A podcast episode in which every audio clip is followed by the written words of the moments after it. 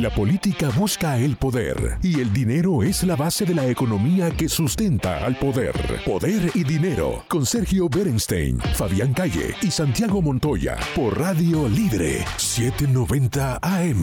Comenzamos. Bienvenidos a este nuevo bloque de Poder y Dinero. Santiago, hace poco se publicó un documento, el documento de seguridad nacional, seguramente el único que va a publicar la administración Biden el pasado 12 de octubre donde define las prioridades eh, en materia de defensa, algo que la administración Biden, quizá por la cuarentena, la pandemia y todo lo que pasó, se retrasó. Es la primera vez, eh, esto lo hemos tratado en algunas entrevistas, pero vamos a dedicarle este bloque, si te parece, a temas de actualidad de Estados Unidos. Sí, sí. Su política de seguridad, pero, política y economía.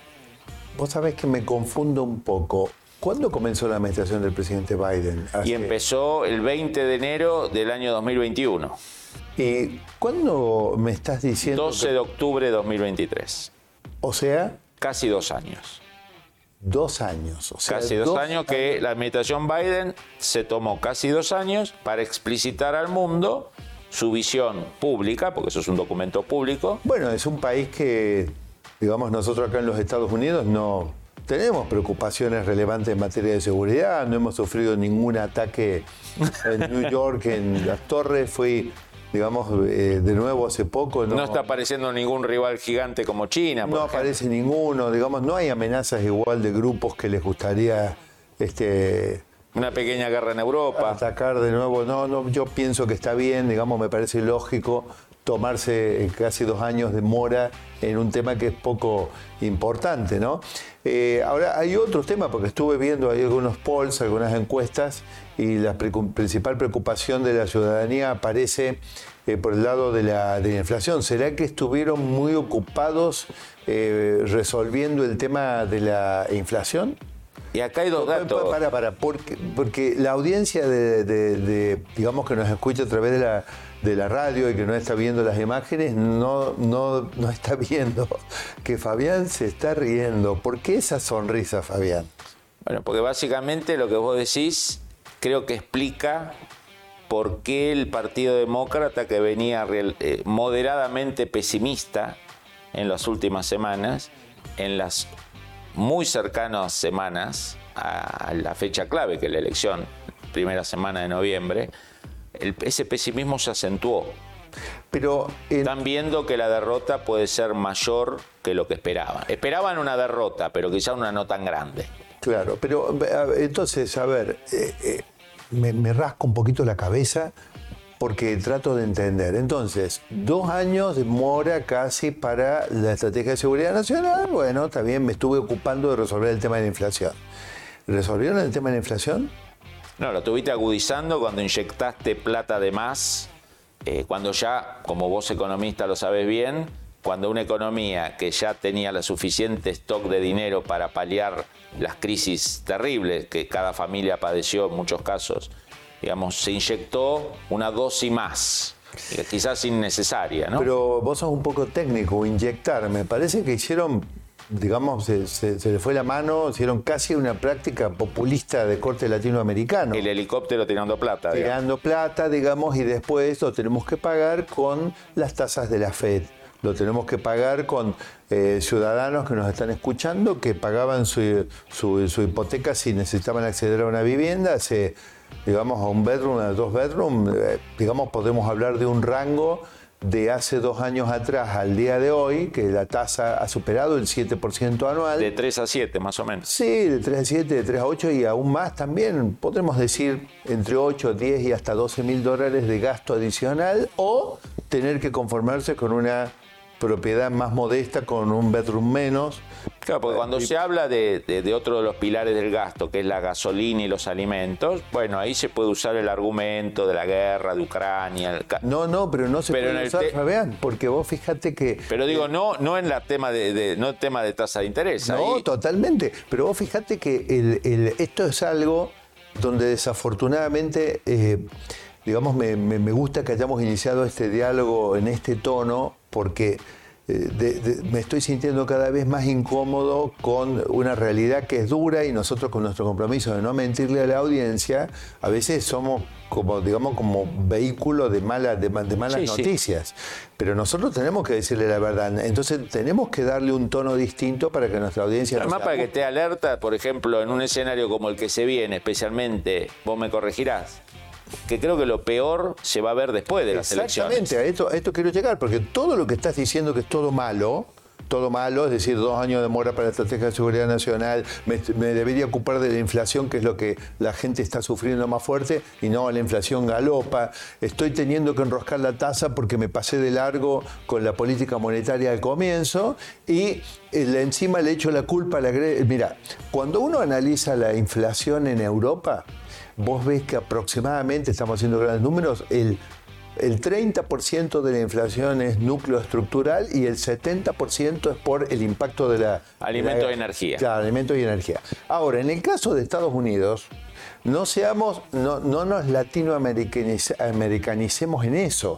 La inflación en Estados Unidos es 25 a 30% a causa de la guerra es al revés. Y es al revés, es decir, es estructuralmente norteamericana principalmente. Por ejemplo, el core de, lo que son los precios del mercado de inflación core, que nosotros vamos cuando buscamos los alimentos, los precios no regulados y que no son energía, eh, están corriendo al 6.4, al 6.3 anual, que es más del triple de una meta aceptable para los Estados Unidos. Entonces, no me vengan con la guerra, la están usando de pretexto.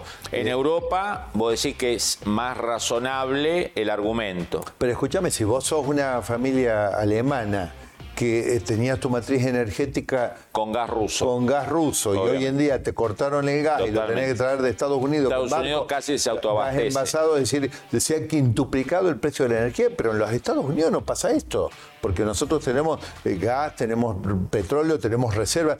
A ver, en Estados Unidos somos, ejercemos el liderazgo mundial. En realidad, la propia guerra quizá no debió haber ocurrido si Estados Unidos usaba. Y Santiago, vos desde hace meses en Poder y Dinero venís anticipando los aumentos de tasa, los efectos en los precios, en los costos de la tarjeta de crédito, en los costos de la vivienda, bueno, un montón de spillovers que tiene estos aumentos de tasa. Sí. ¿Vos ves un nuevo aumento de tasa en noviembre?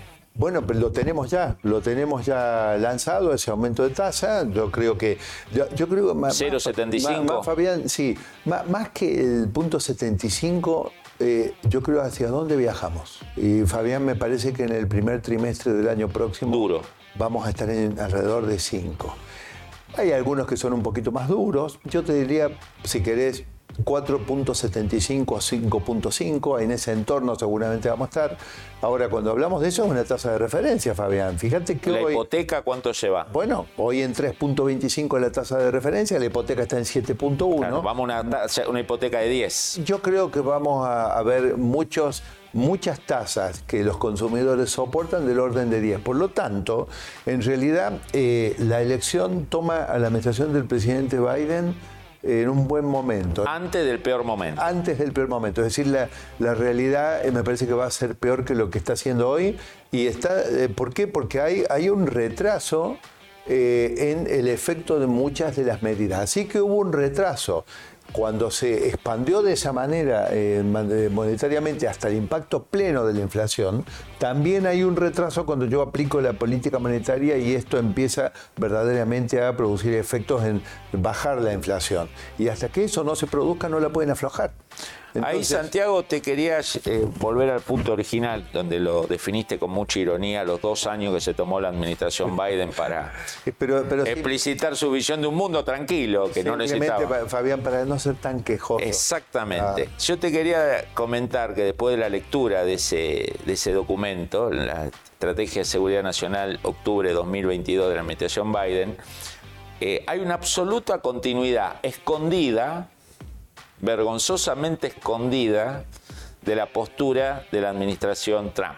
O sea, China es el rival estratégico y el enemigo. Ah, qué picarones. Qué picarones. Esta idea de la dureza de Trump, que el hombre que favorecía la guerra, uno del documento es la más duro que la administración Trump, porque además le carga un componente ideológico. El enemigo no es China, sino es el Partido Comunista Chino, con lo cual lo, que vos le estás transmitiendo a China es yo quiero que tu partido caiga, cambio de régimen. Pero, para, en todos los casos sería así, porque a ver, cuando fue la, guerra contra... Eh, en la Segunda Guerra Mundial, el enemigo en realidad era el nazismo, ¿no? Alemán. De hecho, Alemania, fíjate, sigue existiendo como nación y, es un aliado, digamos, de primera línea. El enemigo de, tampoco era Japón, el enemigo no es Venezuela, tampoco es Cuba. Esto es un eufemismo en realidad. Exactamente. y el eh, segundo argumento Primero que todo, el documento explicita a, a, China como el enemigo, ¿no? Con esta, con esta este, este, ropaje ideológico de que el enemigo no es el pueblo chino, sino el partido, que bueno,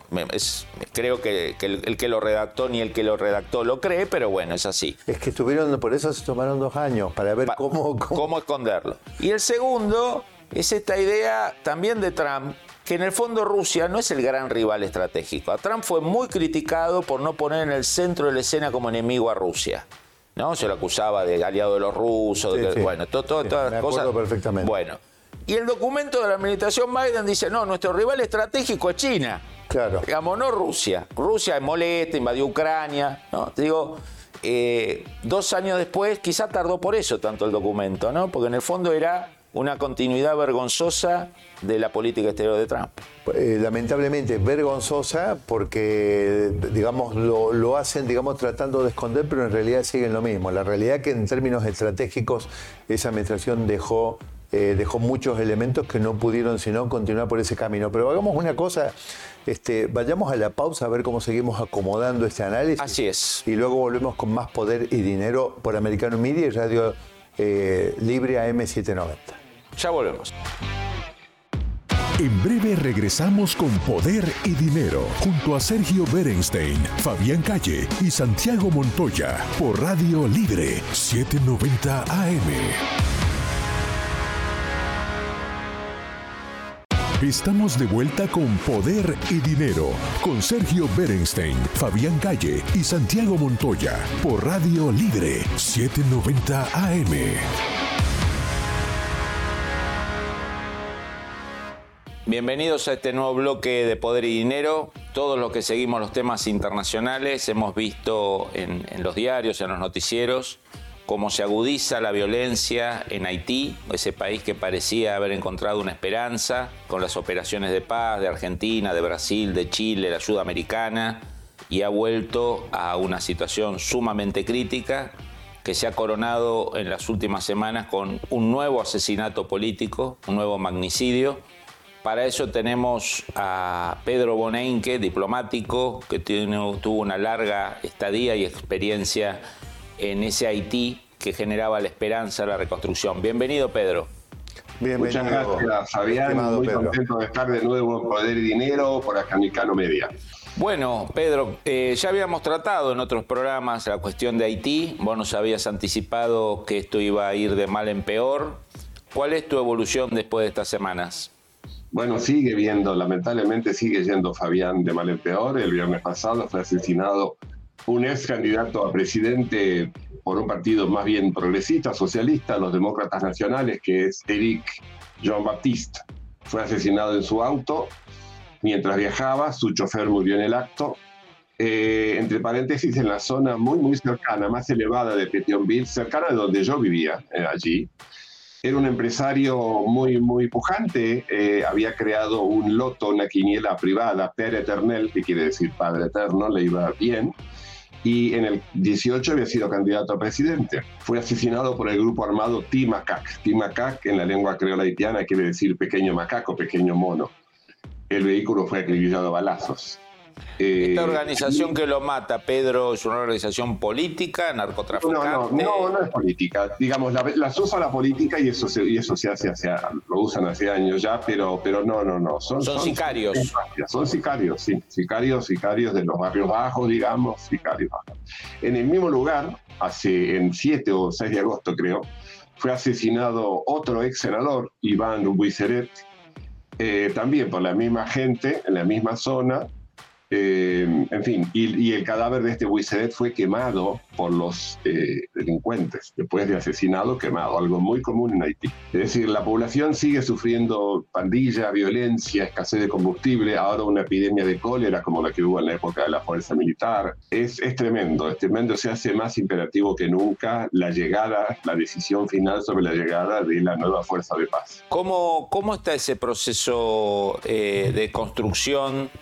De, digamos, acá está una paradoja, Pedro, que me gustaría consultarte, ¿no? Porque la comunidad internacional, especialmente América Latina, varios países de América Latina y también Estados Unidos, hicieron un gran esfuerzo de despliegue de hombres, de efectivo, de medios, durante muchos años. Eh, y después todo esto parece que desbarranca y ahora la solución es volver a hacer lo mismo, digamos, ¿no? Es como la película El Día de la Marsopa, parece que estamos como volviendo al punto de origen. ¿Cómo, cómo ves ese proceso? Sí, es de esperar que en algún momento, eh, digamos, la fuerza de paz anterior, la MINUSTA, como yo he dicho en otro programa, se, digamos, se desarmó justo cuando yo llegaba a Haití, a mediados, fines del 17 ahora y estaba liderada por el país que tenía el mayor batallón, que era Brasil. El comandante militar de la fuerza era, era un brasileño, un teniente general. Y ahora, bueno, poco después, cuando se disolvió esa, fue otra, pero más bien la Minucius, es decir, dedicada al apoyo a derechos humanos, justicia y policía.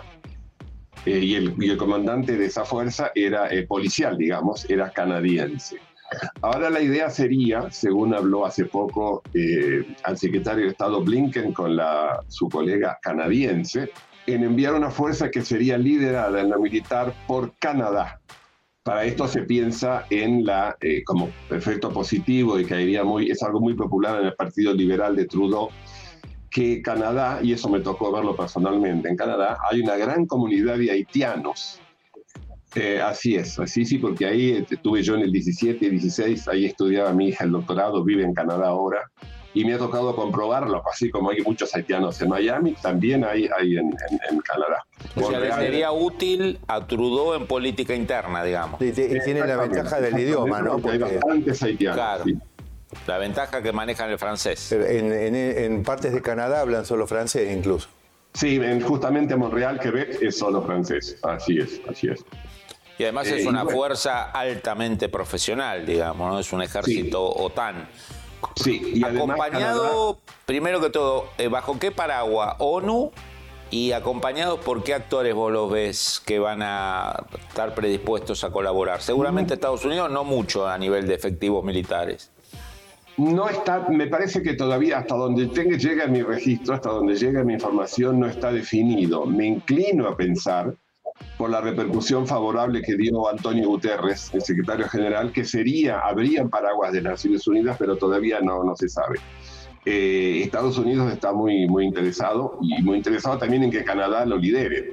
¿Lo ves al Brasil de Lula eh, poniéndose otra vez a la cabeza de este proceso? Bueno, la MINUSTA duró del 2003 al 2017, digamos que prácticamente los dos mandatos de Lula. Exactamente. Pero bueno, ahora... Por eso te pregunto si, si lo ves al equipo de política exterior de él que usó el tema Haití como un, como un activo para mostrarse eh, en las grandes ligas, ¿no? Brasil liderando una operación de paz después que siempre habían sido muy reticentes.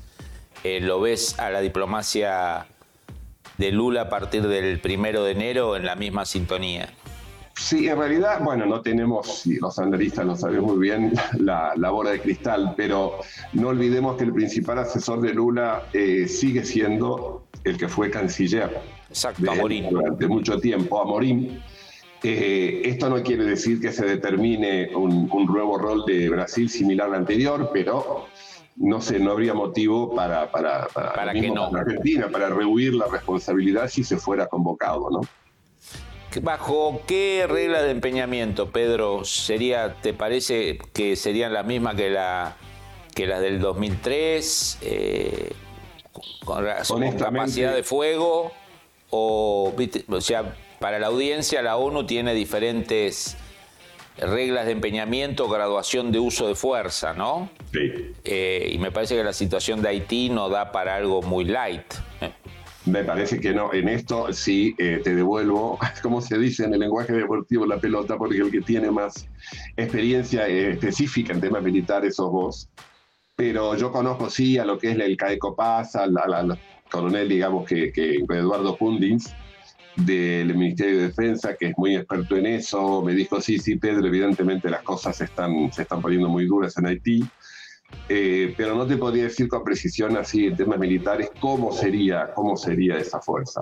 Pedro, ¿cómo, ves ¿cómo ves la administración Biden en este tema? ¿Lo ves como articulando diplomáticamente y con una eventual asistencia económica? ¿Cómo, cómo ves el rol actual de Estados Unidos? Lo veo, lo veo articulando y no podemos eh, dejar de mencionarlo. En realidad la fuerza se disolvió eh, porque el principal país aportante de Naciones Unidas en el año 16 decidió que la fuerza se retirara, que era el, digamos, el, el gobierno de, anterior, digamos. Es decir, ahora creo que es distinto hay ya iniciadas y avanzadas conversaciones con Canadá, en el cual el secretario de Estado está mostrando mucho interés. Estuvo reunido, como dije hace poco, con, con su pad Melanie Jolie, que es la, la, la, la ministra de Exteriores de, Canadá.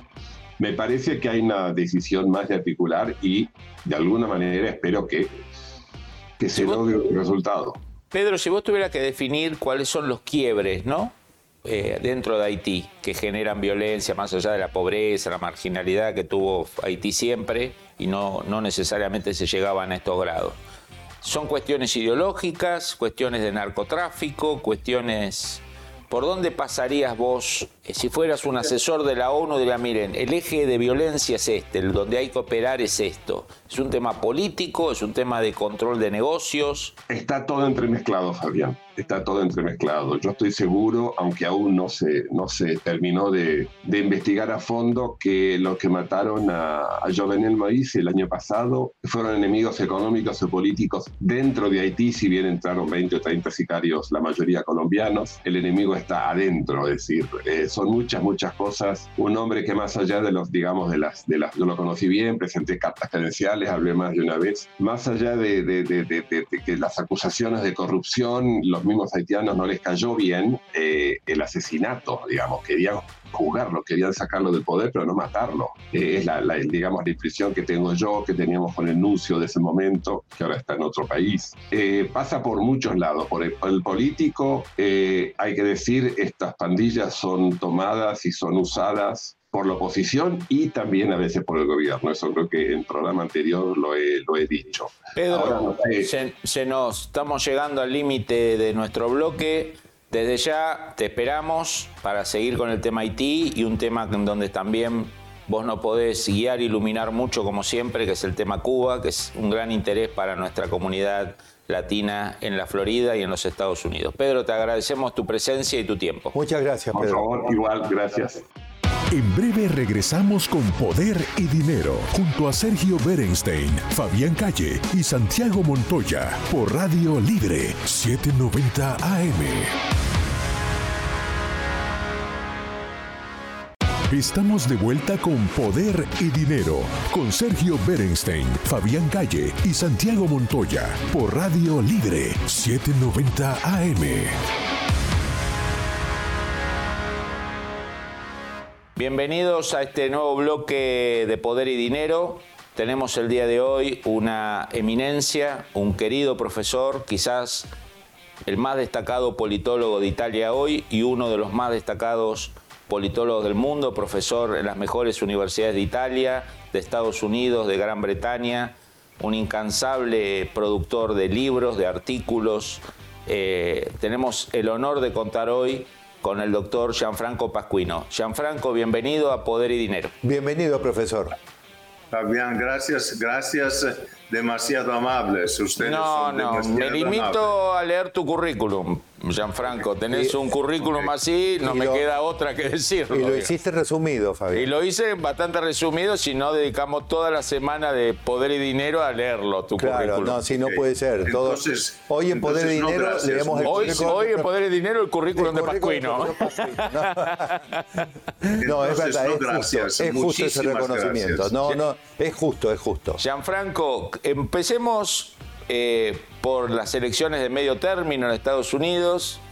Pero más que las elecciones y un senador más, un senador menos, la balanza un poco más inclinada hacia el lado republicano, nos interesa tu visión del Estados Unidos post elecciones. Estos dos años que van a el llevar. Final del mandato del presidente Biden. Exactamente. Y además considerando, Fabián, que el presidente Biden ha dado recientemente algunas muestras preocupantes que en caso de debilidad política quizás hasta traigan eh, algunas novedades, ¿no? Eh, es una presidencia quizá de un solo mandato, ¿no? eso es un dato político relevante y con un vicepresidente que no genera mucha eh, confianza ni alegría ni en los propios demócratas. Por lo tanto, es una situación rara para la política americana. Gianfranco, eh, nos, gustaría conocer como conocedor profundo de, las, de la vida política americana, cuál es tu visión sobre esto. Un presidente viejo que no ha logrado cambiar la, las tendencias de, de fondo de la política americana.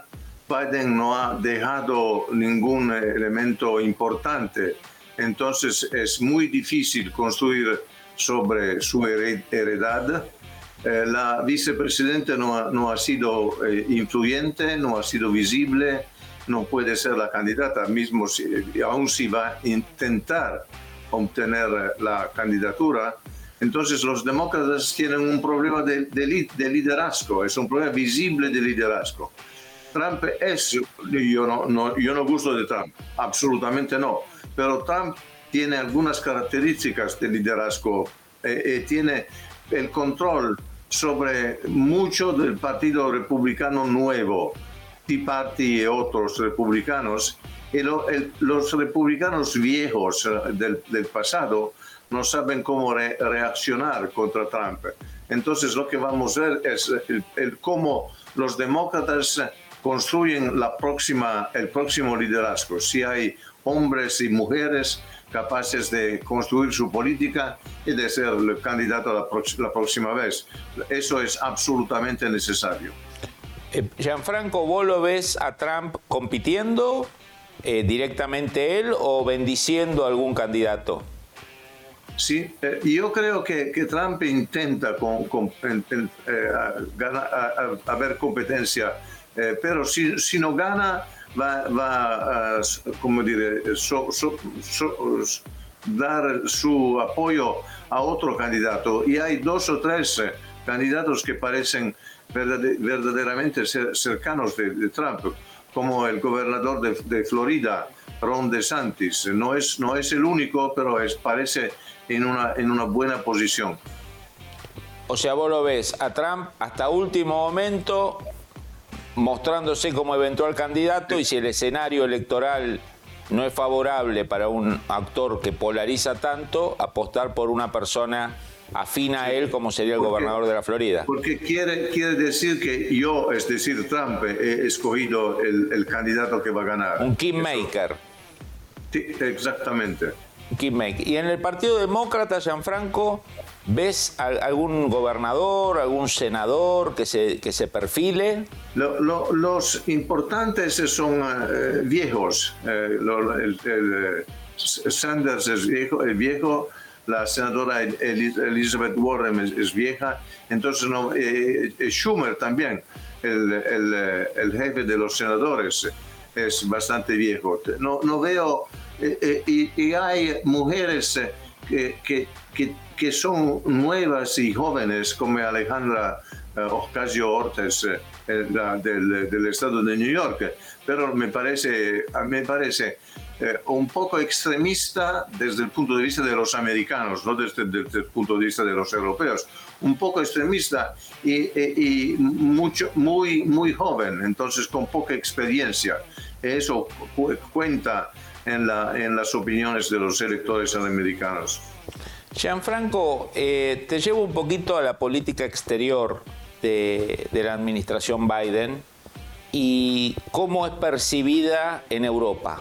¿Cómo ves, por ejemplo, Italia, Francia, eh, Alemania, cómo, cómo están procesando eh, esta política exterior de Biden que después de tener los años de Trump, donde Trump a veces retaba duro, ¿no? A algunos de estos países, por ejemplo Alemania, por el tema de traer gas ruso. ¿Cómo ves la administración de Biden manejándose en Europa? Ha sido más favorable a la Unión Europea que Trump. Eh, tiene muchas buenas relaciones, no solamente con los gobiernos eh, progresistas, que son poquísimos hoy en Europa, sino con los gobiernos conservadores. Tiene eh, siempre una relación especial con Gran Bretaña, entonces eso es bueno. Tiene una buena relación con, con los españoles. Eh, con Macron hay un, buen, una buena relación de, entre Trump y Macron. Entonces, es, los europeos prefieren los demócratas a los republicanos y prefieren Trump, eh, Biden a Trump. No, no tengo ninguna duda que la Unión Europea eh, tiene una buena relación con Trump. Pero, profesor, eh, eh, es verdad, no se puede de ninguna manera decir otra cosa que lo que usted dijo respecto a la preferencia que pueden tener, pero la realidad es que Europa está atravesando una situación crítica. Este, ni hablar del invierno que se aproxima este inmediato a causa de, bueno, de la invasión de Rusia a Ucrania y todo el conflicto bélico.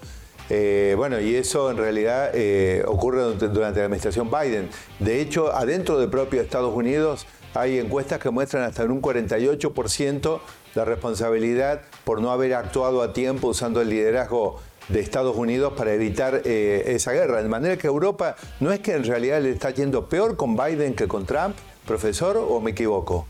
No, me, parece que no, me parece eso, no, tengo, no tengo datos con, que pueden confirmar mi opinión, pero me parece que no. Europa no tiene una situación crítica, tiene una situación difícil, pero es una situación difícil desde el punto de vista económico, desde el punto de vista del, gas, energía, electricidad, pero no desde el punto de vista político.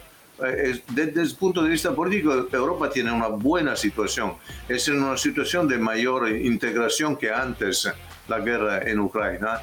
Eh, eh, Biden parece apoyar la, integración, la unificación política de Europa. Y Trump, Biden tiene una buena relación con, con, Polonia, que es necesaria a Europa. Polonia juega un, papel muy importante en recibir los inmigrantes de, de, Ucrania. Entonces, políticamente es, no, ¿cómo puedo decir? Es importante eh, subrayar que es una buena situación. Económicamente tenemos problemas, pero Europa es un, un, continente, Europa, la Unión Europea es muy rica, hay, hay, hay muy dinero, hay muchas actividades, entonces eh, creo que podemos, eh, como puedo decir, ganar. Gianfranco, no, para antes del cierre de este bloque nos queda un minuto y medio, pero quería hacerte una pregunta muy breve sobre el tema de Gran Bretaña. Sé que has sido profesor en las más importantes universidades de ahí, conoces muy bien el país. ¿Cómo viviste este, este hiper breve periodo de la primera ministra? Con, eh, no, tengo. Yo viví con muchos sonrisos, si puedo decir así, los cambios de gobierno eh, los, en Europa, en Inglaterra la inestabilidad de Inglaterra es muy importante porque explica a los italianos que hay problemas políticos eh, aún en, el en, la más grande democracia del mundo, como dicen los ingleses. Eh, no, no, es una buena situación, no, pueden resolver la situación.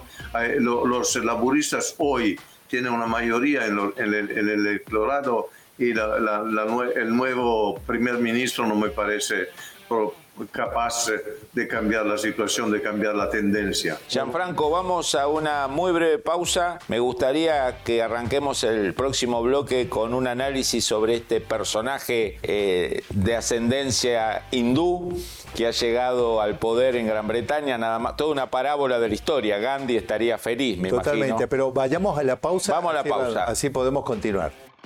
En breve regresamos con Poder y Dinero junto a Sergio Berenstein, Fabián Calle y Santiago Montoya por Radio Libre 790 AM.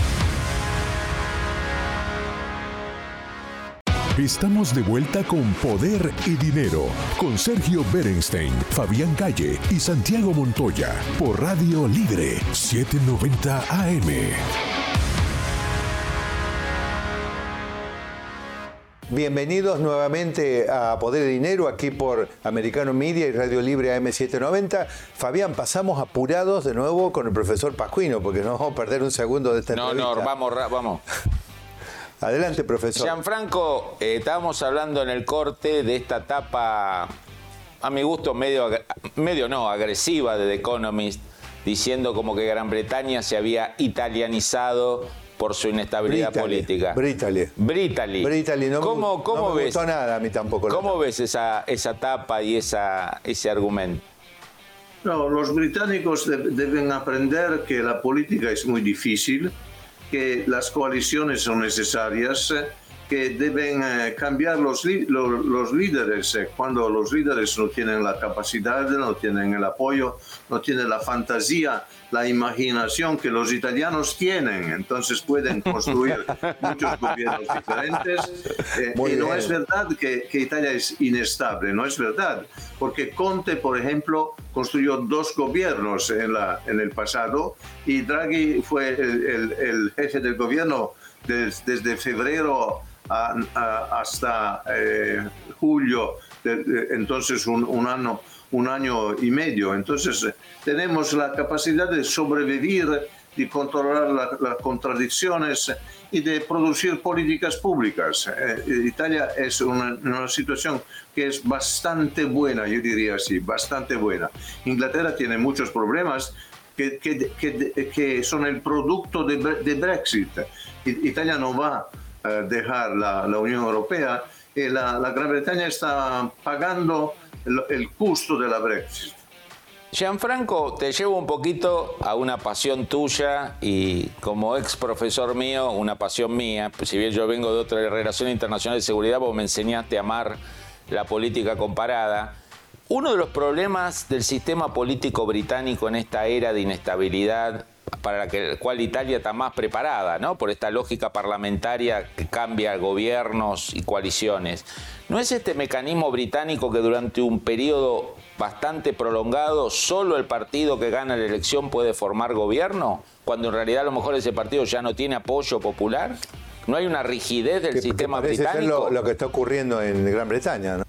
Sí, pero la tradición de, de Gran Bretaña es eh, que el poder está en el Parlamento. Pa- eh, el Parlamento es soberano, entonces no, no, no, no, es necesario tener la mayoría en la sociedad, es necesario tener la mayoría de los escaños en el Parlamento. Los conservadores tienen, yo creo, eh, 37 o 38 por ciento del, consenso popular y tienen 55% de los escaños. Pero eso, eso son la- las reglas del juego y, la, la tradición no puede ser cambiada. Claro, pero digo, paradójicamente, para este mundo de turbulencias, cambios, No parece ser lo más. parece el más adaptado a la realidad actual y futura del sistema italiano, visto por los británicos como caótico y desordenado, que el sistema No, pero- británico. pero, más allá de esto, incluso eh, Fabián, profesor, me da la impresión que, eh, un, digamos, eh, todo esto latino de, de- de- de ser capaz de adaptarse más rápidamente y de haber la- las mismas cosas que en realidad la etapa de The Economist satirizaba de Italia, me parece que le dan ventaja a Italia para adaptarse a contextos cambiantes como, Así es. eh, como el actual. Sí, porque la tradición italiana es de cambiar los gobiernos sin cambiar las políticas, eh, con poquísimas adaptaciones a, a la, a la política. Sabemos cómo, cómo hacerlo y cuando tenemos líderes eh, que saben eh, eh, utilizar el Parlamento, los partidos, la opinión pública, podemos continuar go- gobernando eh, con, eh, con el gobierno, mi- si no es... como puedo decir, una si- situación excepcional, es una situación que nosotros aceptamos y que funciona, funciona. Gianfranco, eh, Italia tiene por primera vez, eh, que yo recuerde, una primera ministra mujer, ¿es así? Exactamente. Y sí. además, por primera vez, una primera ministra o un primer ministro que viene de la derecha. ¿no? De la derecha dura, no antidemocrática, pero no de centro derecha, sino de derecha en su origen. ¿Cómo, ¿Cómo ves esta doble novedad? La, novedad de una mujer como, como primer ministro es una verdadera novedad. La derecha ha, gobernado Italia muchas veces. La, democracia cristiana tenía una mayoría de derecha y gobernaba al centro con algunos partidos de, izquierda moderada, digamos así.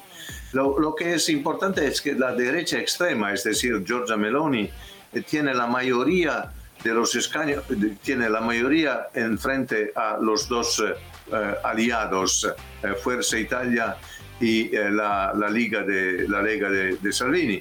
Entonces, Giorgia Meloni es en total control del gobierno. Es, es, es, es una mujer de una política profesional, tiene una visión, tiene, tiene ideas y tiene la, la, ¿cómo puedo decir?, la certeza de saber más que Salvini o los otros de, de Forza Italia, de ser una política más preparada. Eso es muy importante. Entonces puede cambiar opiniones y ha cambiado algunas opiniones eh, ya.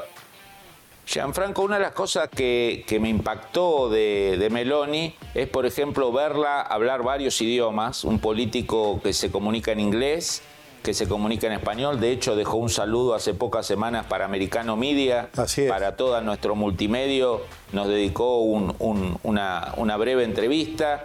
O sea, español, inglés y después eh, unos discursos con, más allá que uno esté de acuerdo o no, digamos, ¿no? Pero una capacidad de oratoria, de generar una mística, de un relato que no se veía hace mucho tiempo en Italia. Muy, muy aguda sus, muy intervenciones. Al presidente Macron lo atendió también. A Macron lo destruyó en un video. Exactamente, sí. Eh, es, una mujer muy preparada, porque eh, eh, tuve que ganar eh, la, su posición política dentro de un partido de, machos, un partido machista, como fue el, el, la Alianza Nacional, los eh, postfascistas. Entonces eh, es muy preparada y es una mujer que va a luchar con, con todas sus energías.